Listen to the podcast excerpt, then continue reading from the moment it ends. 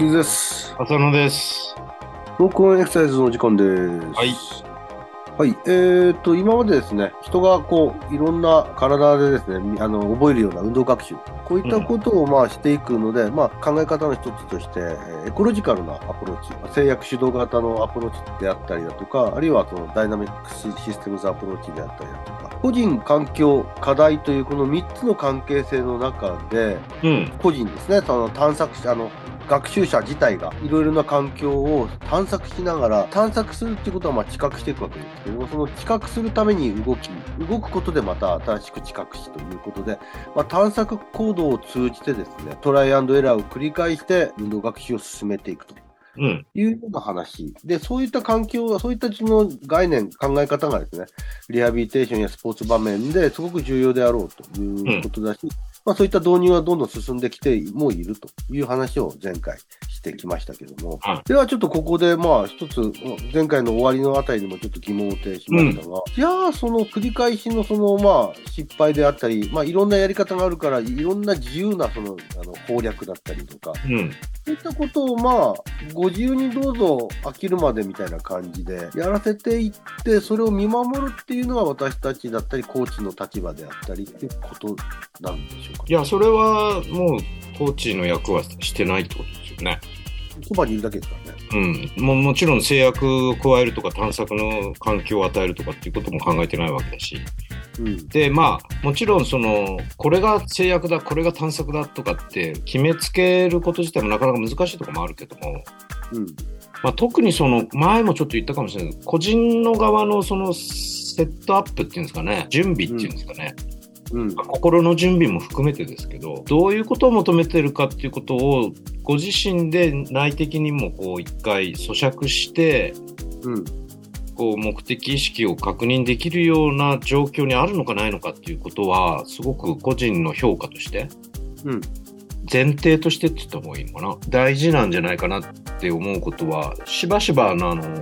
臨床的な場面でもねやっぱりご本人がなかなかそういうこうついてきてくれないっていうと変ですけどうん。まあトレインじゃないけどトレーニングする以前の問題だったりする状況もあるじゃないですか。まよくあの、スポーツ場面だとか、リハビリ場面で、それをよくモチベーションなんていう言葉を使ってああはいはいはい。モチベーション高いね、低いねだとか、うんまあ、やる気っていうところになんかちょっと置き換えられすぎちゃってるところはあるなとは思うんですけども、うんうん。まあ、そのセットアップの状況も含めてると思うんですね、モチベーションって。そうですね。これ、ちょっと話混乱しちゃうかもしれないけど、その一方で逆に学習する側、まあ、例えば患者さんだったとして、うん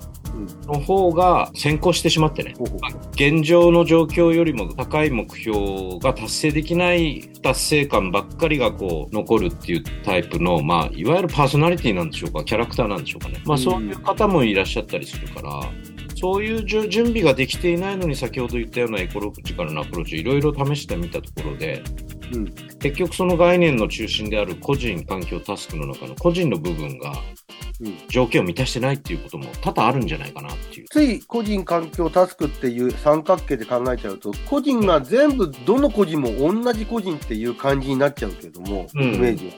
もうその全然千差万別、あの10人十色で全然一人一人が違うのもあるし、うん。その本人自体の状況が全然違うっていうのもありますよね。うん。例えば、朝4時に叩き起こされて、トレーニングしろって言われてもみたいなところもあれまばあ、朝野球やる人ならいいけどね。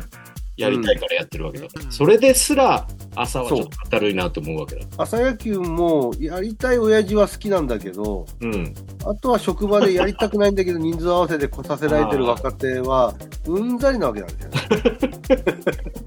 それはもう守ってる姿勢から違いますから。だから、あんまりいいパフォーマンスは期待できないよね、そういうの。そうそうそうそう。うん。でもまあ、要は、その、同じ人間でも、状況によってはすごくやるぞっていう時もあれば、ぼんやりとってる時もあるし。それから、その、置かれてる障害の状況によっては、すごく焦ってる人もいれば、うん。えーもう無理だって思思っちゃってる人もいるし。そうなんですよね。いろんなそのパーソナルな部分は実は全然あるんですよね。すごく大きな違いがあるんですよね。そうすると、比較的ありがちなのは、すでも限られた時間、まあそれは期間も含めてですけど、うん。その枠組みの中でやっていくものとしては、どうしても定型的なアプローチになりやすいっていうか、うん。うまくいくかいかないかは別として、トライの形としてこのパターンをやろうみたいなのが見直されずに引き続かれるっていう場合も、なんていうの、しばしばあるかなうん。気はしますよね。今言ったような極端な例ではないにしても、ちょっと調子の悪い時、いい時ってありますよね。うん。そのあたりに、調子の悪い時に環境やタスクを変えずに、同じ結果だけを求めようとしても、それは無理で、その結果が出なかった時に、やり方が悪い、環境が悪いって、いじってってもなんか逆にどんどんずれていっちゃうっていう、そういったことも考えられますよね。そうですね。たまたまその日いろいろ家で何かあったとかね。心配事があるとか。それだけでもう気もそぞろに我々だってなりますよね。そうですよね。うん。それそこはその個人環境課題のところの個人の部分をよく評価できてないということになってきちゃうんですね。もしくはその、なんて言うんだろう。評価はそこはそうだね。はしょってしまってでもやることだけはやっていくみたいな。うん、本当にもう、まあ、実際場面としてはなかなかありがちかなっていうね。そうですね。まあ、とりあえずっていう言葉で進んじゃいますよね。だからさっき言ったようなそのいろんなものを設定していくにもそれなりのその考える時間も含めて必要になっていくんだけども実際の場面の限られた中でどこまでやるかっていうことになっていくときうん実際じゃあどうやるのって言ったときなかなかこれだっていう答えはね必ずしも出てこないんですけど。うん、個人の部分で一つその見極めていくっていうか、まあ、なんならセットアップされてないなら、ちょっとお話を少ししていくのもありなんだろうかなとは思うんですよね。まあそれもそうだね。実際にはね、うん。ある場面かなっていう気はするし今の状況こうですよっていうことと、体の状況こうですよっていうことと、何を望んでるかっていう、まあ、いわゆるディマンズだとかニーズだとかっていう言葉でよく使われますけども、まあ、そういったことも、まあ、お話の中で拾っていく感じだし、そういった会話が成立しなかったら、もうこの状況ではちょっと難しくなってきますよね。そうだね。まあもっと振り返ってみるとね、そのゴールを求めるのもこっちで勝手に決めたったり、勝手にって言うと変だけどね。うん。比較的こちら側で、まあ、フィジカルなゴール決めちゃったりするけど、うん。まあ、ゴールって実は本人もしくはその家族が最終的に求めてるところと、実際に可能な部分を評価して折り合いをつけていくっていう作業が、うん。まあなかなか丁寧には現実の場面では行われづらいところもあるよね。そうですね。うん。でも個人のこと、個人ファクターのことを考えるとすれば、まあ、そこはちょっともう一度再考していった方がいいんでしょうね、おそらくは。そうですね。まあ、もう一度再考時間、もう一度丁寧に扱っていかなきゃいけない。そうじゃない限り、個人ファクターに手は出せれない状況かなっていう気はしますね。急がば回れ的にね。うん。ただ一方でね、そういうことの時間を求める方もいらっしゃったりして。あ、そればっかりは。そうそう。運動は実際したくないって。毎日お話ししてる人いますよね。いや、そういう方に流流されって言うとね、変ですけども。うん。そっち側に持っていかれても、ちょっとこう本末転倒にもなるし。っていうのが現実の場面ですよね。その行ったり来たりっていうか。全部が全部そうじゃないんだけど、こう、うん。目標が揃ってこちら側も提供できて、いや、うまくいったねっていうのは本当に数少ないっていうか。そうですね。うん、実はね。で、まあ、その個人ファクターはある程度認識したとして、じゃあ、その、この環境でこの課題をやりましょうって言ったときに、まあ、うまくいったりいかなかったりっていうことをやりながら学習してって、ああ、最終的にはこれできるようになったねってなればいいんだけど、うん。何回やっても、まあ、なんか、パッとしないな、芳しくないな、みたいな時って、うんそれはまあ当然ですけど、環境と課題に手を加えていくっていうことになっていくんでしょうかね。もちろんそのそこにもう一回個人に振り戻った時それを達成する準備が身体的にも整ってない場合もあるし、うん必ずしもさっき言った心理的なことだけじゃなくて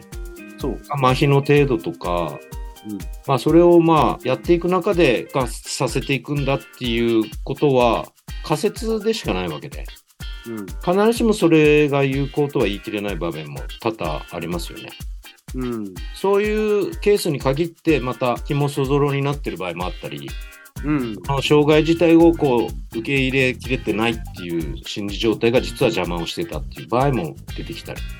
そうありがちな感じですよね。まあ、心身がね、その一元論じゃないですけど、まあ、密接に関係してるからね。こうなってくると、例えばそのフィジカルな部分とサイコロジカルな部分とが大きくこう融和しながら問題を起こしているところが出てきちゃいますよね。うん。だとすると、そのまあ、環境や課題っていうものを考えるにしても、フィジカルな部分だけを担うことが多い、その理学療法士だけではちょっと難しいんでしょうかね、やっぱり。そうですね。まあ、できれば同じ概念のもとで、いろんな職種が分野をこう、なんていうの、またいで、うんもう全く壁作って、じゃあもうそっちに渡すわっていう話ではないと思うんですよね。やっぱり相手の職種が何をできるかとかっていうのをお互いに知った上で、しかもさっき言った個人、タスク、環境っていうのを捉えているんだっていう同じ認識のもとでいろんな職種が交わったら一番いいんじゃないかなって、まあこれ理想論になっちゃうかもしれないけども、うんこれが本当のまあチームアプローチかな。ただ、職種だけ揃えばチームっていうのはちょっと違うのかなって気がしますけどね。ちょっともう一回探索の話に戻りますけども、うん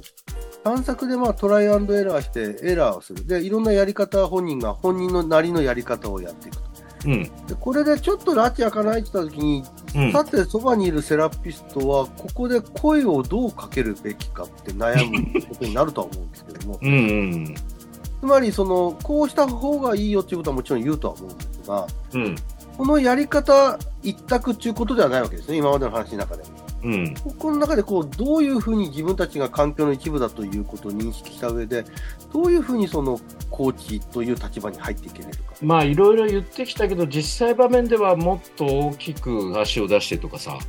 うん、そういうことで誘発されるってこともまあしばしばあるんだよねうん、足が出ない人にでもそれは言った時にはなるんだけどじゃあそれを言われなくてもできるようになるかっていうとまたそれはちょっと違ったりしてうん、じゃあ言語的なものをね全く言わないってことになるとまた若干現実から離れていくかなって気がしていてうん、ある程度単純なタスク指示みたいなのは、場合によっては逆に必要だったりする場合もありますよね。うん、何を求めてるのか全く分からなくて混乱してしまっちゃうと、探索じゃなく実は混乱してるっていううん、場合もあるので、探そう索を。誘導するときに、言語的な指示も絶対にダメってわけではないような気がするんそうなんですよね。ただその言語的な指示があまりにもいい悪いでやっちゃうと、うん結局、その時はその動きをしても、また次のあった時にはそれができなかったり、言わないとやらなかったりっていうことになってくることはよく見かけるんですよね。うん。そういうふうに考えると、そのその時に人としてその環境という形でそのセラピストがいますけど、そのセラピストは限界なのかな、セラピストという存在はもしかしたら限界なのかもしれないね、声をかけてやるっていう手法が。まあそうですね。かけるとしても本当に単純な、立ちますよとか、体重かけてとか、まあ、細かいその動きの指示じゃなくてね。さっき言ったような足、歩いてる時に足が出ない人なんかは、うん逆にまあちょっと別に歩きじゃなく異常動作をしてみるとか、うん異常動作する時もも実質的にこう素早く異常しようじゃなくて、相手にこう少し動く余地を与えながら、これってね難しいんですけどね、介護の場面だとさっとやった方がうまくやったように見えるけど、うん、実は本人には全く探索してないっていう場合があるから、そうなんですね、やってもらっちゃった感が強い。そう。だから難航してるように見えてるけども、ちょっと時間使って探索してもらうっていうのは実質的なね、その、うん練習になったりするかなっていう気がするんで。見栄えはね、そのうんパッてやって、うまいことを重心移動して座ったり立ったりする方が綺麗に見える綺麗に見えるけどね。全く探索してないんですよ。そうそうそうそう。そうするとこれやる側の利益だけにしかならないっていうことはしばしばあるよね。で先ほどの声かけ、人のその音声なんかの刺激でも、なかなかその学習というところに持ってこれないんだとすると、むしろ環境をちょっと変えて、フマネットみたいなものの存在の方がですね、うんえーフマネットステップのような存在のものの方がむしろうんはっきりと変化をもたらすのかもしれないですし、それはやってみないとわかんないところがあります。そうですね。で結果的に例えばそれが歩幅の拡大につながればいいし、それを目的としてやってるんだよということをいかにこう説明していけれるか、認識してもらえれるかというところはすごく重要であるかなと。うん、そうですね。まあ、そんなような感じで、今後もいろんな場面で多分学習という話はけども、うん出てくると思うんですけども、うん。ことあるごとにですね、何か新しい情報が入ったらまた伝えていきたいなと思います。そうですね。そのうまくいったことだけじゃなくてね、実際場面でのに即したそうですね。情報を提供できればなと思います。じゃあまたその時はよろしくお願いします。はい。はい、お疲れ様でした。